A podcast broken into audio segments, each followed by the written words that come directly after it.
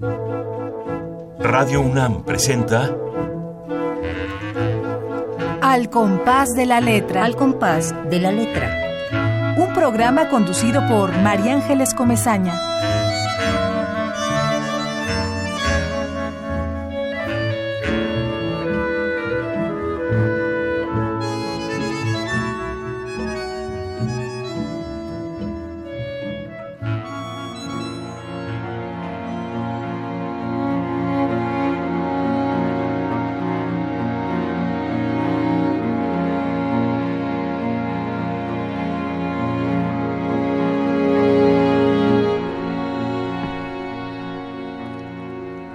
Dónde vienen las palabras?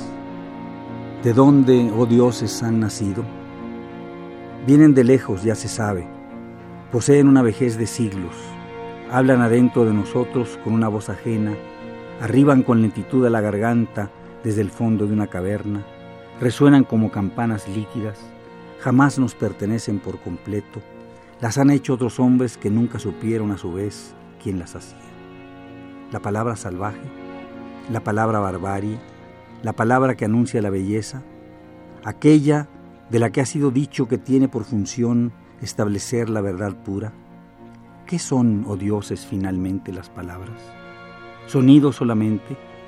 Cuando decimos una palabra cualquiera, la palabra cualquiera, por ejemplo, ¿en qué pensamos? ¿Qué dones nos otorga una palabra? ¿Qué significa aquella que está allá? ¿De qué manera se encadenan las palabras? ¿Cómo, de qué modo imposible nacen unas palabras de las otras? ¿Acaso una escasa vibración en el aire, una mancha de tinta en un papel arrugado, nos obliga a matar o a vivir? ¿Vivimos de palabras? ¿Los sonidos por eso nos ordenan? ¿O son, por el contrario, las cosas mismas las que engendran los nombres y se imponen? Todos los meandros, todas las aguas, con sus peces todos, el Nilo entero, en suma, se encuentra vivo en la palabra Nilo. La historia, pues, Cleopatra, el áspid, Alejandro. Cuando escribo la rosa, evoco en ese nombre todo el perfume de la rosa, su color amarillo, rojo, azul, negro, morado, los pétalos que han muerto entre los libros.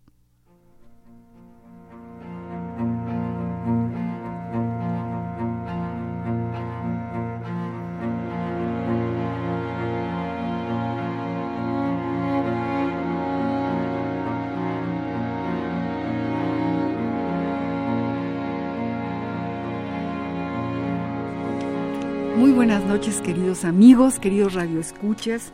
Eh, tenemos un invitado de honor en este programa, al compás de la letra, este nuevo compás que ha propuesto Radio UNAM para los poetas, para la poesía, porque creemos que es muy importante la poesía siempre, pero en este momento histórico nos hace más personas y eso también nos hace mucha falta.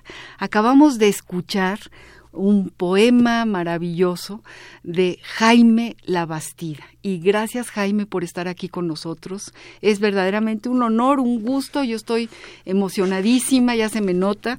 Quizás se me debe de bajar un poco la emoción para poder no decir tonterías de, de tanto. No, no las has dicho. Bueno, si tú lo dices, entonces ya me quedo tranquila, ¿no? Del gusto de haber estado durante todas estas semanas, estas dos semanas, leyendo tus libros. Este libro la sal me sabría a polvo es eh, el continente del poema que acabas de, leer. Eh, tú elegiste palabra para que atravesara nuestros 55 minutos de este espacio.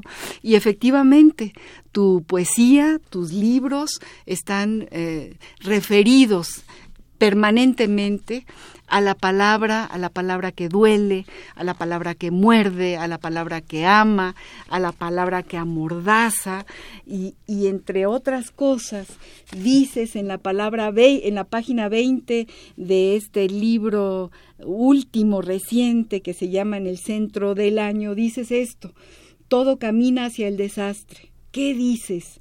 Solamente lo fugitivo permanece y dura Dura este sol, ceniza casi, que tirita de frío, la palabra, ese sonido frágil que renace del caos y me otorga ¿Cuántas veces habré de repetirlo?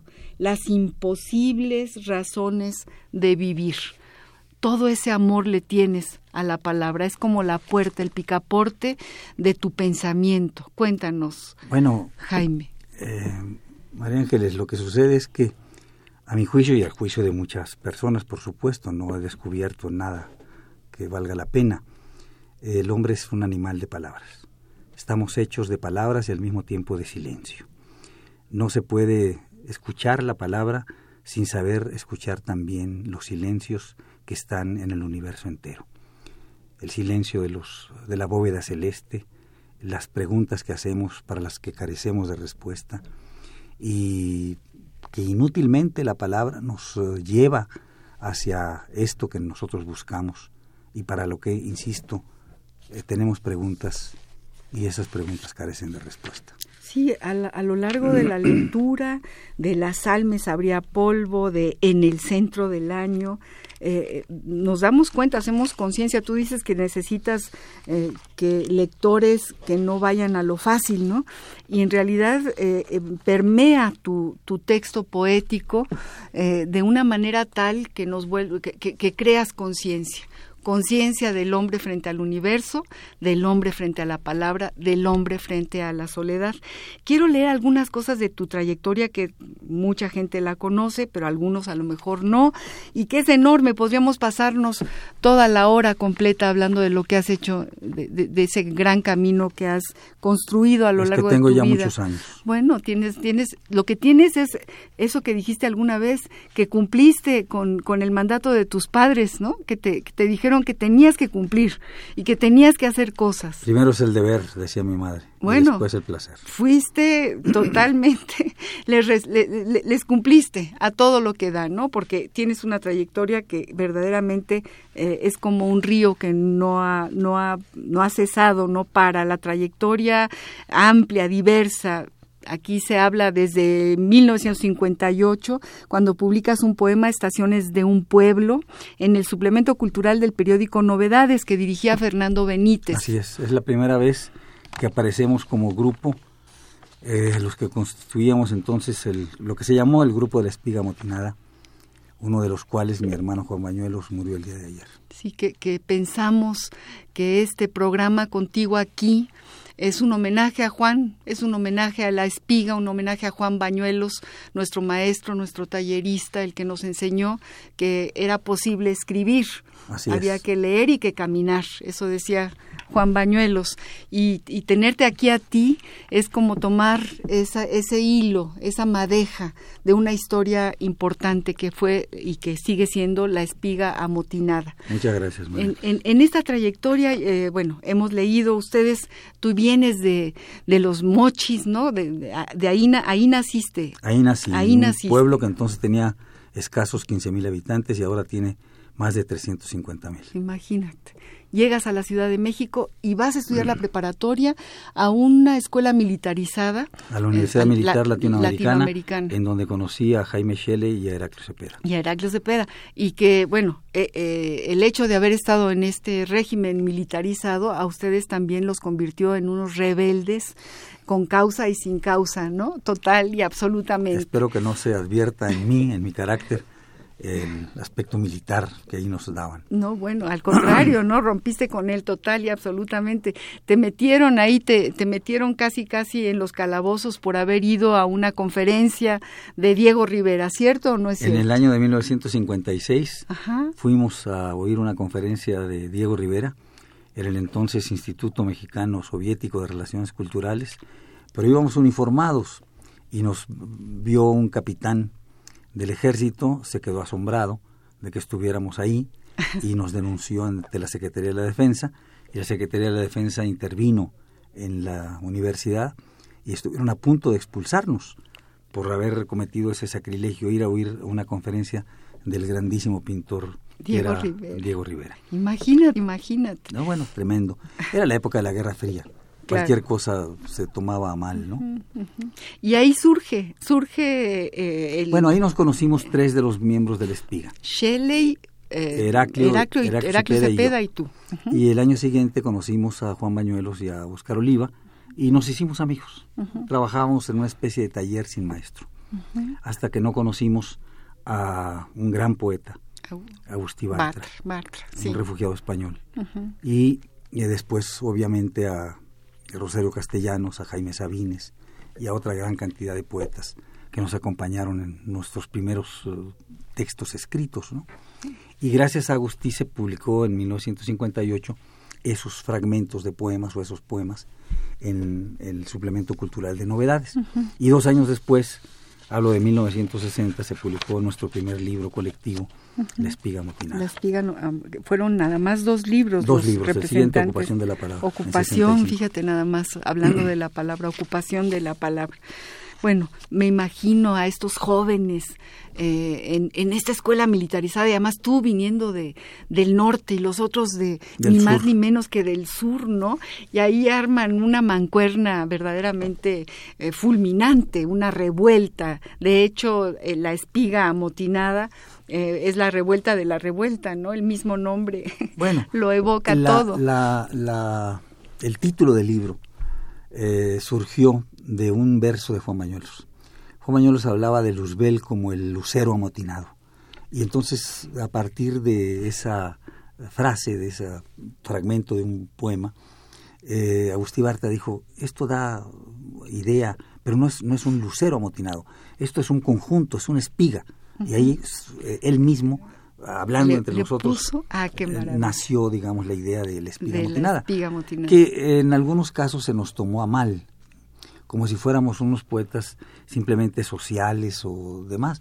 Mi poesía está llena de poemas amorosos y de otro tipo. No, no, no es una poesía de protesta social inmediata. Nunca hicimos uh, poesía de, de ese carácter.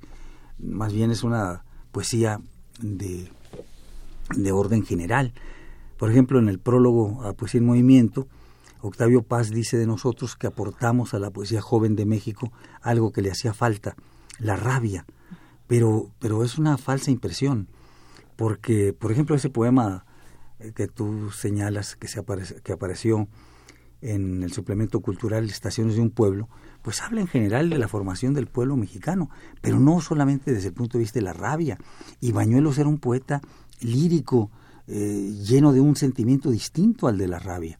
Al revés, yo creo que era un poeta muy sereno, con grandes eh, versos encajados en, en, versículos muy amplios. Así es. De manera que eh, bueno, a veces los críticos eh, se equivocan o califican a la ligera una serie de, emociones que hay en los poetas. Pero sí había un contexto en el que ustedes participaron políticamente. Sí. Había un contexto, digamos que la guerra de Vietnam, la, la, revolución cubana, desde luego, eh, la huelga de los, de los ferrocarrileros. Así es. Fueron, eran parte del, del pensamiento que se empezaba a forjar dentro de posiciones políticas de ustedes, ¿no? Fueron las primeras rupturas con el régimen político, ya desde un ángulo distinto, ¿no? Digamos la oposición que venía de los cristeros o del sinarquismo, sino una posición mucho más meditada, diciendo en todo lo que había fallado la Revolución Mexicana. Pero, digamos, al propio tiempo veíamos y vemos que había también resultados positivos. Sin embargo, lo que permeó el conjunto fue la negatividad. Y por eso Octavio quizás dijo que era la, rabia lo que nos Sí, yo creo que se confundió. Ahí no, no, hablaba tanto de la obra poética como no, de sí hablaba, sí hablaba de la obra poética. ¿También? Sí. Lo que pasa es que él, si lo recuerdas bien, utilizó, digamos, un método aleatorio, que era interrogar a Li Ching.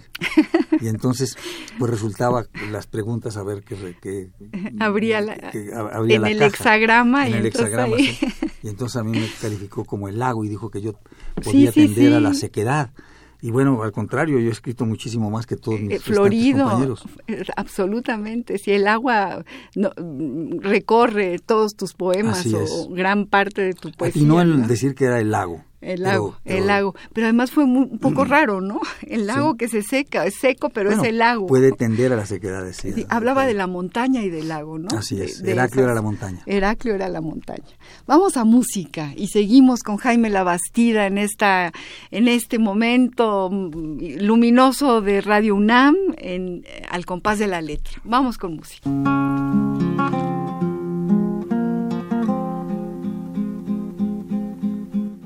Si he perdido la vida, el tiempo, todo lo que tiré como una anilla al agua. Si he perdido la voz en la maleza, me queda la palabra.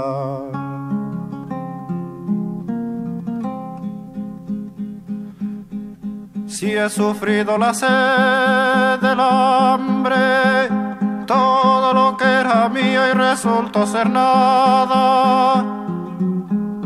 Si he cegado las sombras en silencio, me queda la palabra.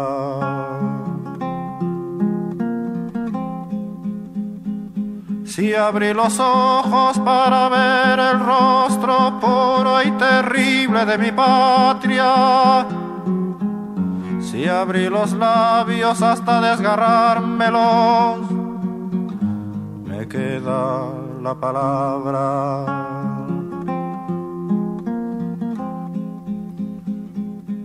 Si he perdido la vida, el tiempo, todo lo que tiré como un anillo al agua. Si he perdido la voz en la maleza, me queda la palabra.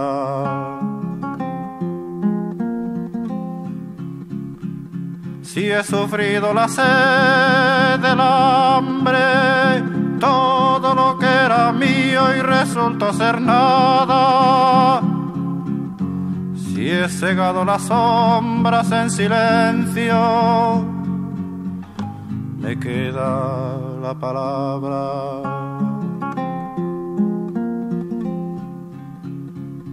Si abrí los ojos para ver el rostro puro y terrible de mi patria, si abrí los labios hasta desgarrármelos, me queda la palabra.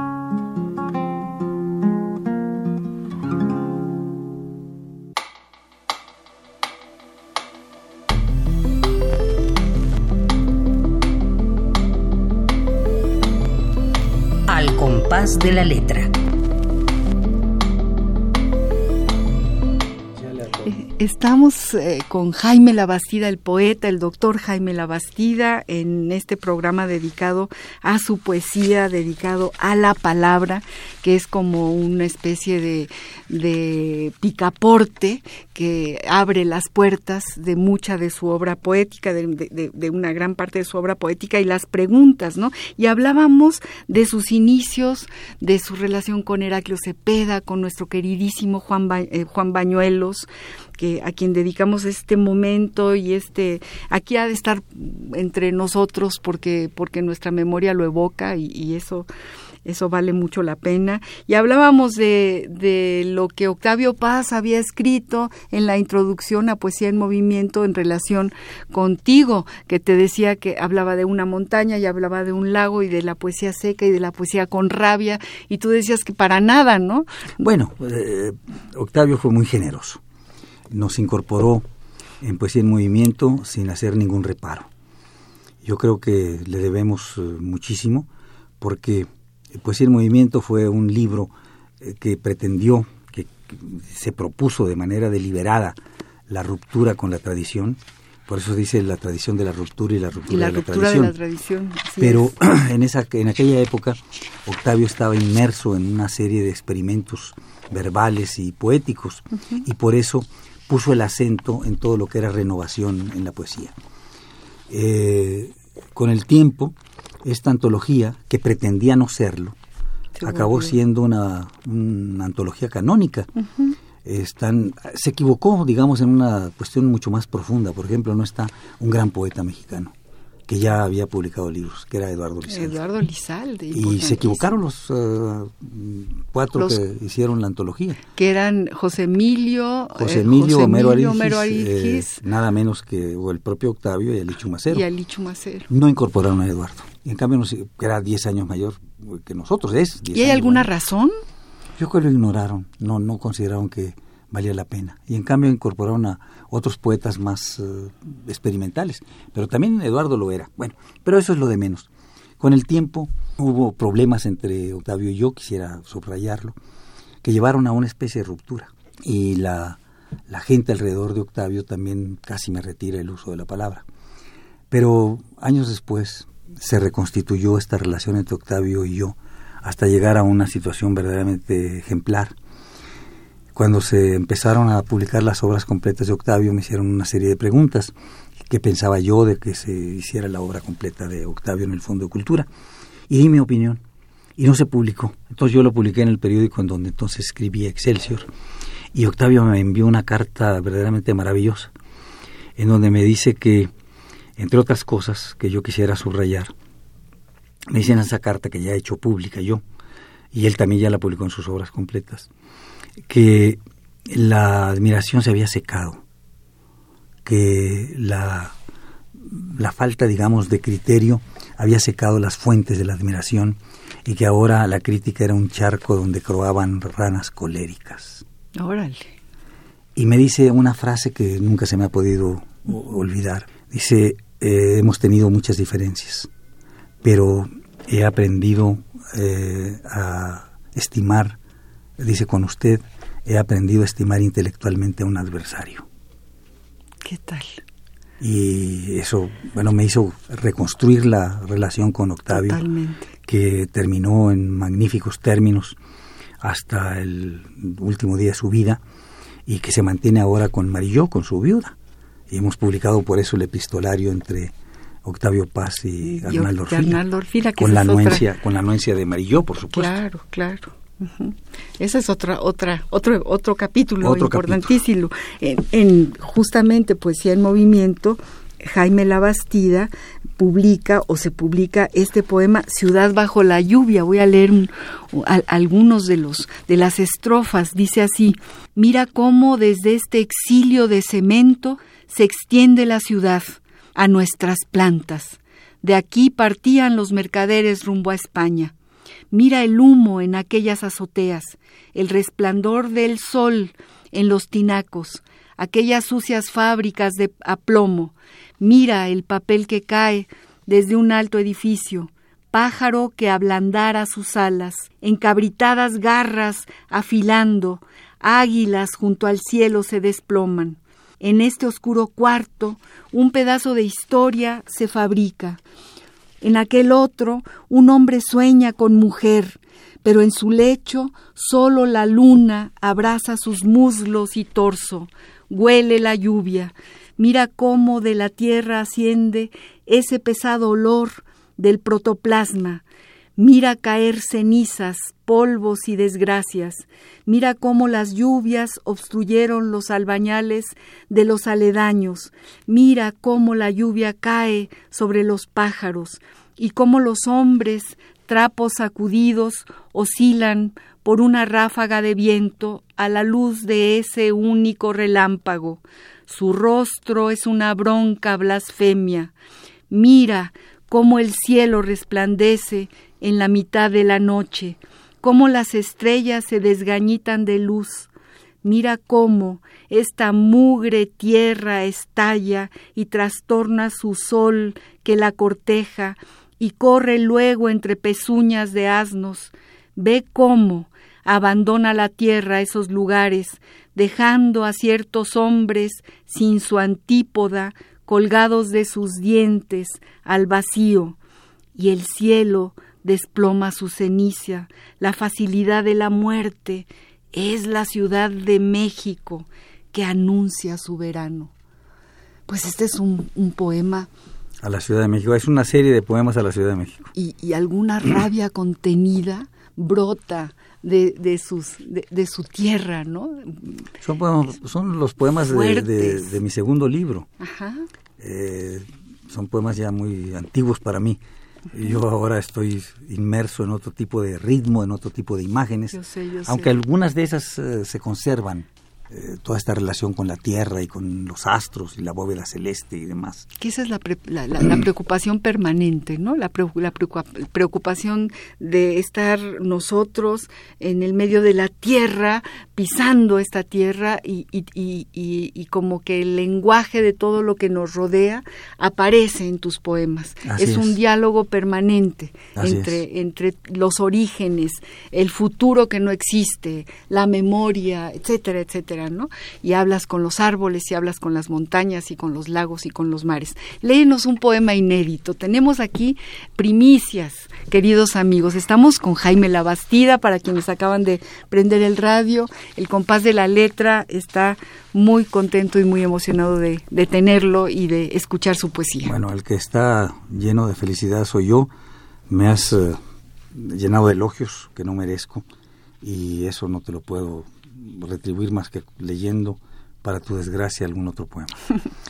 Estos poemas de los que voy a hacer lectura forman parte de un libro inédito que está por aparecer, ya no publicado por Siglo XXI, sino por la Universidad Autónoma de Sinaloa. Eh, ellos me lo pidieron y a mí me dio muchísimo gusto de que así fuera. Está conformado por dos uh, secciones. La primera se llama Atmósferas, la segunda Negaciones. En la primera establezco un diálogo con un gran poeta del siglo de oro, Francisco de Aldana, y en la segunda eh, son negaciones en donde el título genérico es, es este, Trece poemas en los que nada sucede. Y son poemas muy extraños, al menos en mí, breves y que eh, pretenden no decir lo que dicen. No sé cómo expresarlo. Por ejemplo, el primero, poema en el que no. Ese es su título. Poema en el que no.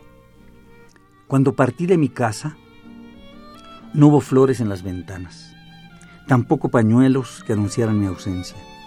No hubo lágrimas en ninguna puerta. Nadie, ni padres ni hermanos, asomados a ningún balcón. No abordé el barco en el que dicen que abandonan la tierra natal los hijos pródigos. No había mar ni olas tranquilas despidiéndome. Nunca pude ver cómo a lo lejos se perdían poco a poco las siluetas de las breves montañas en la costa salvaje. Tal vez nunca hubo una costa, tampoco un mar. Quizás soñé la casa. No recuerdo ninguna ventana de mi casa. ¿Por qué? Tal vez nunca haya partido de ninguna parte, ni haya, ni haya emprendido jamás viajes hacia ninguna ciudad. Todo tal vez lo haya soñado pudo haber sido así. Sucede.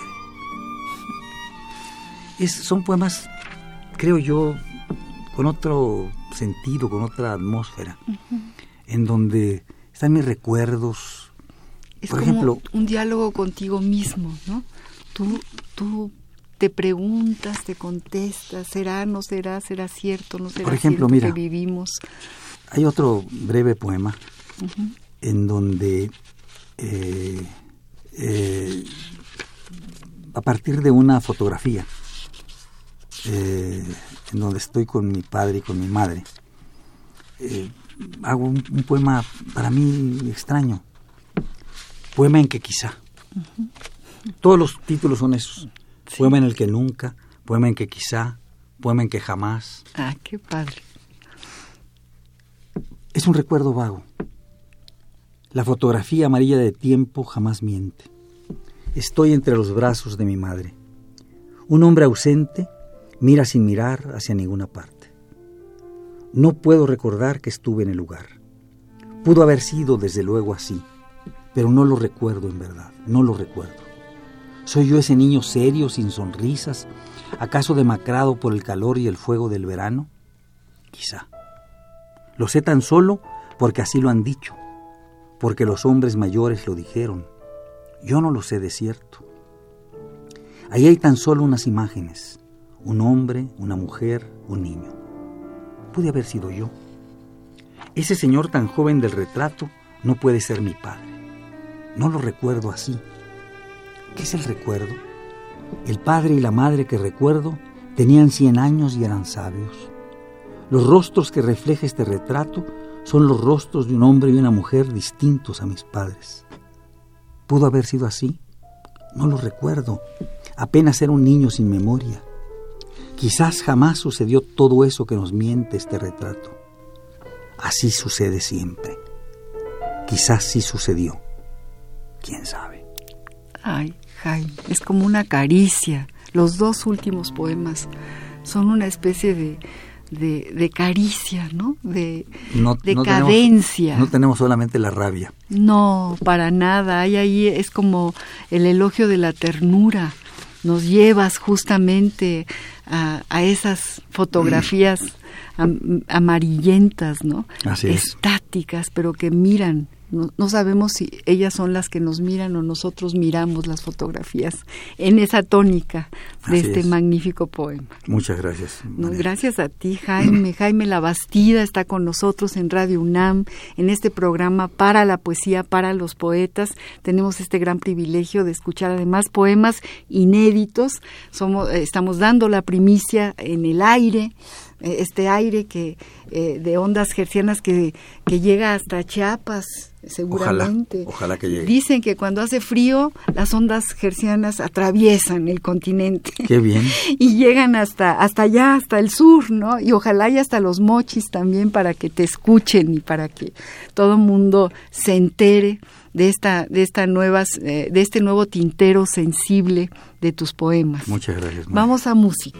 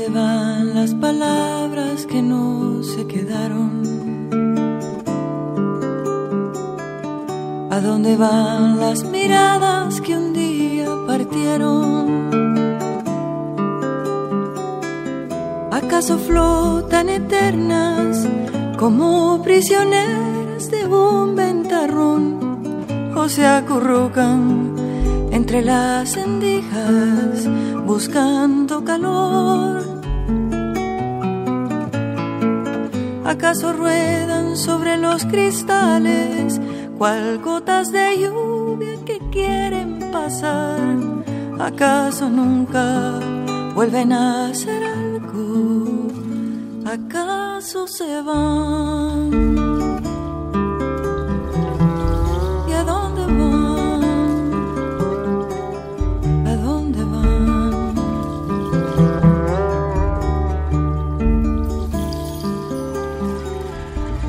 Estarán convertidos mis viejos zapatos? ¿A dónde fueron a dar tantas hojas de un árbol? ¿Por dónde están las angustias que desde tus ojos saltaron por mí? ¿A dónde fueron mis palabras sucias? de sangre de abril.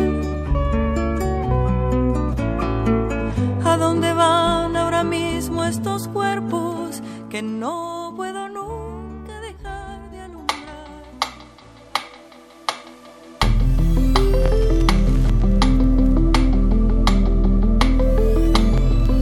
Al compás de la letra.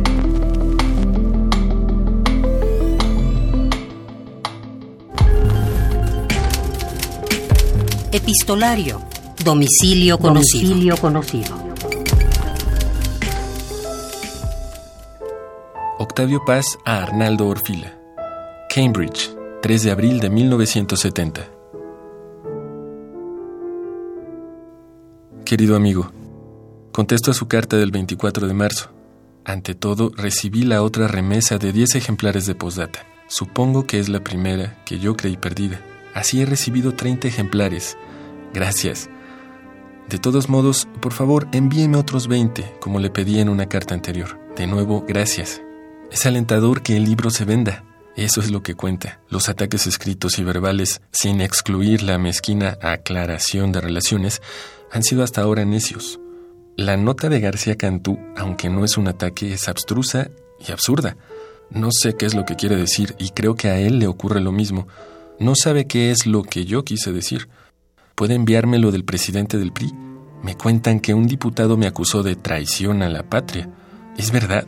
Todo esto sería divertido si no revelase la incapacidad del régimen ante la crítica, su creciente anquilosis y, por tanto, su miedo y temor ante cualquier contradicción. Ese miedo los ha llevado y los lleva cada vez más a la violencia. No tienen otra arma que las armas. Lo inquietante es la dificultad de los llamados intelectuales para aceptar también la crítica de nuestros mitos y de nuestras creencias y sus raíces inconscientes. que Marx y Freud me amparen.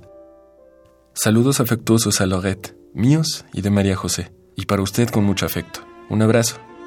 Octavio Paz.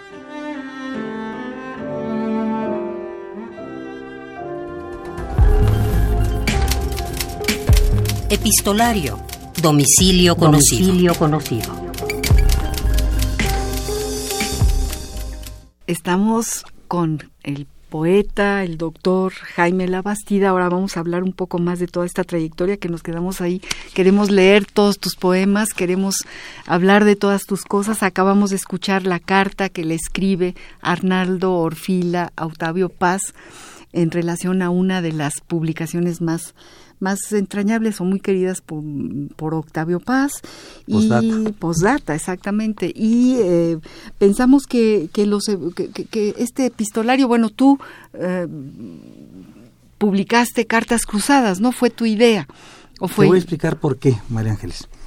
En siglo XXI existe un archivo y en ese archivo tenemos las cartas precisamente cruzadas entre Octavio Paz y Arnaldo Orfila y me dije que era necesario que se publicaran. Para esto conté, por supuesto, con la colaboración de Marillo. Si ella no los hubiera aceptado, las cartas no hubieran salido a la luz.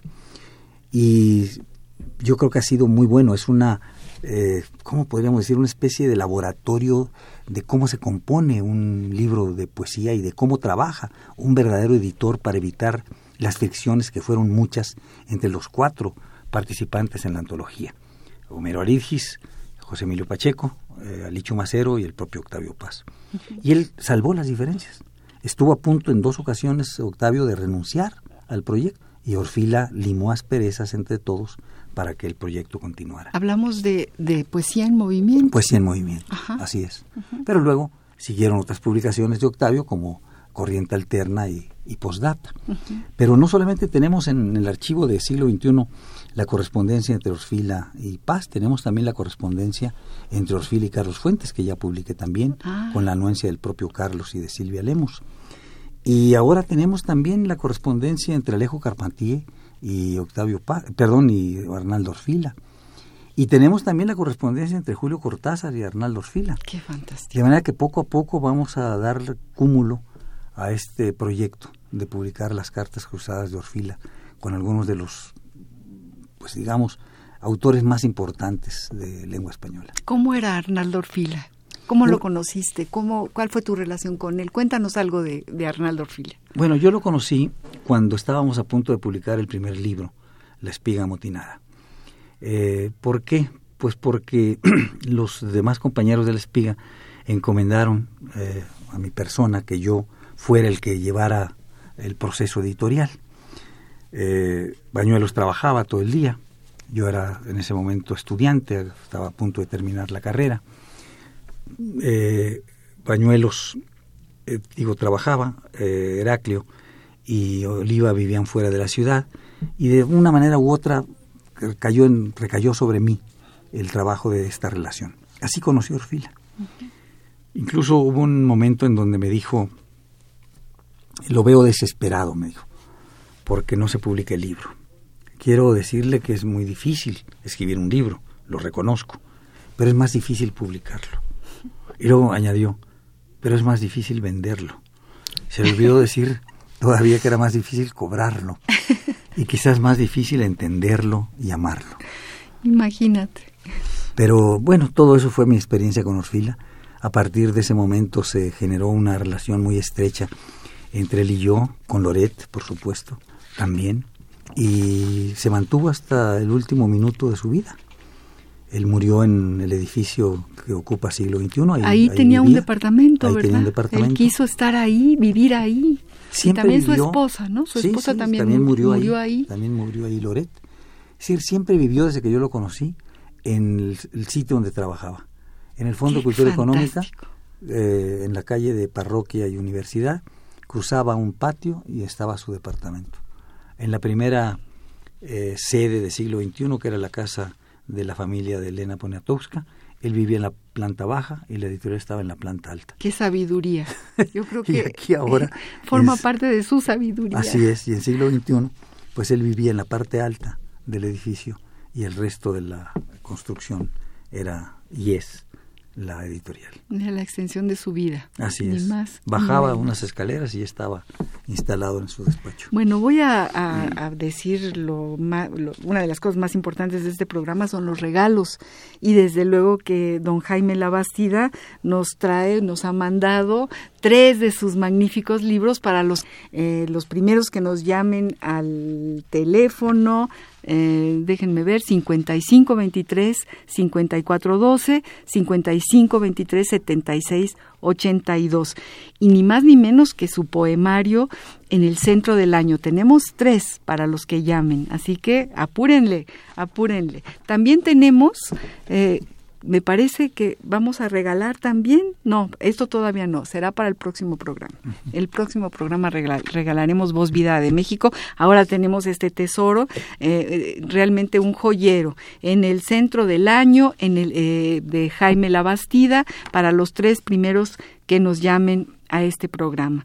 Y sí, estamos hablando de poesía, estamos hablando de, de editoriales, estamos hablando de, de qué significa hacer libros, qué significa, qué difícil, como dice, como tú nos acabas de contar, que decía Arnaldo Orfila, hay que tener un criterio muy amplio, una sensibilidad muy, muy, ¿qué te puedo decir? ¿Qué te puedo decir? Fíjate, A ver. en alguna ocasión yo le dije a Orfila, ¿qué lo hace usted editor? ¿Cómo selecciona un libro? ¿Cómo se orienta para decir que un libro se va a publicar y que se va a vender? Me dio una respuesta fantástica. No hay, ¿cómo podríamos decir? No es un algoritmo. Tú no puedes saber eh, qué libro realmente se va a vender. Me respondió, olfato. Olfato. O sea, intuición. Hay que tener intuición y olfato. Hay que tener intuición. No todos los libros se venden por igual, incluso del mismo autor. Sí, sí, sí, es así. Entonces, eh, es así. Hay algo de magia, algo de Li Es artesanal. Sí, claro, es artesanal. Sí, sí, Te sí. equivocas o aciertas. Así es, así es. Eh, debo decirles este, rápidamente, eh, después de que ya leímos de, de la participación de, de don Jaime Labastida en el periódico Novedades con Fernando Benítez, luego ya se publicó La espiga motinada con Juan Bañuelos, Augusto eh, Shelley, Óscar Oliva, Heraclio Cepeda y desde luego don Jaime Sabines. Después publicó su segundo libro de poesía, La feroz alegría, en el volumen colectivo Ocupación de la palabra, que qué título, ¿no? Estamos hablando de la palabra. Ustedes, pues sí, eh, tenían, no sé si furia sea la, la- la- la palabra adecuada, pero en realidad eh, la provocación en cada uno de sus textos y en cada uno de sus títulos era la semilla. Imagínate, ¿quién no va a, como intuición, quién no va a comprar un libro que se llame La ocupación de la palabra, la toma de la palabra? Pues ¿no? sí. Y, y este título se le ocurrió a alguno de los de los espigos, Sí. ¿sí? Eh, también Juan Bañuelos. Juan Bañuelos. También Juan Bañuelos eh, le restamos ese título a uno de sus poemas para que le diera título genérico al libro. O sea que ju- Juan era el más maduro de nosotros, éramos unos era jóvenes. mayor además. Sí, yo tenía entonces 20 años y Juan Bañuelos tenía 29. Era una persona con mayor criterio, sin duda ninguna. Cuéntanos de la relación con los demás, por ejemplo, con, con Efraín Huerta, con Revueltas. Tú tienes dos poemas verdaderamente eh, escalofriantes, espléndidos, a uno a Revueltas con un enorme amor y ternura, pero diciendo cosas verdaderamente eh, fuertes, ¿no? Y otro a Efraín, donde evocas su alegría, su humor, ¿no? Su, su pasión por... Bueno, es que eh, tuve la fortuna de encontrar gente que me guió y que me estableció vínculos con personas de importancia extrema. Yo conocí a José Revueltas, conocí a Rubén Bonifaz Nuño, conocí a Freín Huerta, conocí a, Juan de la Cabada. Imagínate qué, qué, qué, personas. Más tarde, desde luego, por supuesto, a Rufino Tamayo, a David Alfaro Siqueiros, en fin, a una gran cantidad de gente. Eh, en aquellas épocas, cuando yo era estudiante, todavía el centro de la Ciudad de México tenía una actividad intelectual de importancia. Existía algo que ya desapareció, el Café París, y había un grupo de gente, de intelectuales, artistas, pintores sobre todo, artistas plásticos, que se reunían ahí. Eh, tenían algo que ya se ha perdido, eh, ediciones, ediciones de los amigos del Café París. Ah, qué fantástico. Pero eso ya, ya no existe. Ahí conocí. Ahí estaba León Felipe también. Iba ese, ahí, iba León Felipe. Ah. Ahí conocí, desde luego, Antonio Rodríguez, ya que ya conocía, el gran crítico de artes plásticas. Y, a hice muchos amigos. Santos Balmori, en fin. Eh, y mi vínculo con Revuelta se dio a través de Eduardo Lizalde. Eduardo era muy buen amigo mío y lo sigue siendo, por supuesto. Es un poeta al que admiro por encima de muchos otros. Y la relación con Revueltas fue fantástica y magnífica, porque, digamos, yo tuve maestros de primer nivel en la Facultad de Filosofía y Letras. Ah, eso también me, encanta saberlo del exilio español, ¿no? Muchos del exilio español, pero también mexicanos. Entre los grandes eh, maestros que tuve, pues desde luego, eh, Gallego Rocaful, eh, Eduardo Nicol, eh, Eli de Gortari, Francisco Larroyo, Samuel Ramos, eh, Adolfo Sánchez Vázquez, en fin, imagínate qué, qué playa de Luis Villoro, Eli de Gortari, Ricardo Guerra. ¿Que con Eli de Gortari tuviste alguna relación cuando fuiste a trabajar a la Universidad Nicolaita en Michoacán? No, él ya había dejado de ser rector. ¿Ya no era rector? Ya no era rector, pero vivía todavía la facultad que él formó a la cual me invitaron a, sostenerla, pues digamos, entre otros profesores más. Eh, mi relación con Eli también fue muy fraternal y yo le dedico poemas a, Eli. Él fue el, digamos, el presidente de mi jurado de, maestría y le debo muchísimo a Eli de Gortari. Pero eh, la relación con ellos era una relación, digamos, de alumno a profesor. En cambio, la relación con José Revueltas fue de hermano a hermano, de, de amigo a amigo. Nunca me vio con una, eh, desde una altura de, profesor. Y era una leyenda cuando yo lo conocí. Y hace muy poco, recientemente se publicó en la UNAM, por cierto, con, la, con, con un prólogo de Eduardo Casar, que ya ha estado también en este programa, eh, esa carta, ese, ese poema a Revueltas y ese poema a, a eh, Efraín, ¿no? Con todo el cariño que tú les tuviste tanto a Revueltas como, como a Efraín. Por supuesto. ¿No? Eran para mí amigos fraternales, claro, hermanos mayores. Bueno, ya están dados los libros. Alberto Padilla, David Fuentes Mancilla y Jesús Ríos son los ganadores de, este, de, estos felicidades. totalmente, yo se los digo. Que desde, los Desde el fondo de mi corazón les digo que este es un libro eh, fundamental en las letras mexicanas. Es un libro fundamental para quien lo lee. ¿No? en los lectores mexicanos, en los y las lectoras mexicanas. Yo creo que aquí estamos todos. Es realmente un, un surtidor como diría el, el, poeta, Octavio Paz, ¿no? Un surtidor, un alto surtidor que el viento arquea.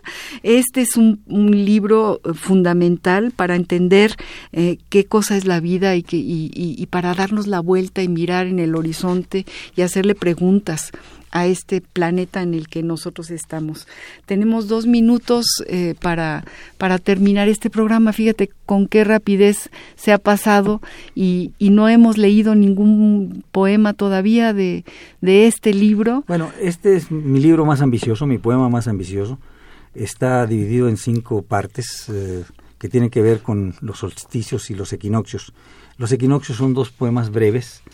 Permíteme ya para terminar leer solo uno en el equinoccio de marzo, que tiene un epígrafe de Pablo Neruda que dice, como un grano de trigo en el silencio. Mm, Pero ¿a quién pedir piedad por un grano de trigo? ¿A quién pedir piedad, un poco de piedad apenas por un grano de trigo? Ese grano de trigo se ha de pudrir sin duda en el silencio. Ese grano de trigo renacerá más tarde con estruendo. Ese grano de trigo ha de volverse espiga, pan de ciegos. Ese grano de trigo será el alimento de diez bocas. Ese grano de trigo será triturado por las piedras. Ese grano de trigo madurará tal vez en el verano. Ese grano de trigo se guardará en silencio en el invierno. Ese grano de trigo será alimento de las aves. Quedará sembrado en el. El poema. Qué belleza de poema. Eh, yo, un poco en contraposición con este nuevo programa de educación que tenemos en los periódicos del que nos están hablando, en donde se retira la memoria, yo pido que se aprendan de memoria estos poemas. Pero no se retira la memoria. Yo, perdóname que discrepe. A ver. Eh, lo que no se quiere es que solos sea memorizable lo que bueno, entonces que se entienda bien, que la memoria sea una herramienta y sobre todo para el oído. Ah, por supuesto. Porque cuando yo me aprenda de memoria en el centro del año, voy a ser una mujer diferente. Ah, qué bello. ni más ni menos. Muchas gracias Jaime Labastida, muchas gracias Agustín Mulia, nuestro querido controlador técnico, a Roberto Hernández en su asistencia de producción y desde luego a Baltasar Domínguez, nuestro productor. Muchas gracias a Radio UNAM y a ti, Jaime Labastida, que has hecho eh, un momento luminoso para todos los que estamos de este lado de la ventana y del otro lado de la ventana. Gracias, gracias por estar aquí con nosotros en Al compás de la letra. En verdad el agradecido soy yo, María de los Ángeles, y te agradezco muchísimo los minutos, la hora entera que hemos conversado aquí. Muchas gracias a todos los que nos escuchan. El próximo programa, el próximo jueves, estará con nosotros la, la poeta. Eh, déjenme ver, déjenme ver. No tengo ahorita en este momento, no les puedo decir quién es la poeta que va a estar en el próximo programa, pero se los, se los, se los diremos en los anuncios del propio programa. En los anuncios del propio, propio programa les diremos quién vendrá el próximo al compás de la letra. Por lo pronto, muchísimas gracias a todos nuestros radioescuchas. Buenas noches, muchas gracias.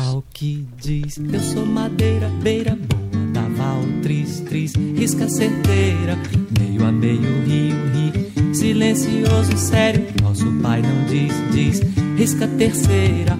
Água da palavra, água calada pura, água da palavra, água de rosas silêncio, nosso pai. Margem da palavra, entre as escuras duas margens da palavra, clareira, luz madura, rosa da palavra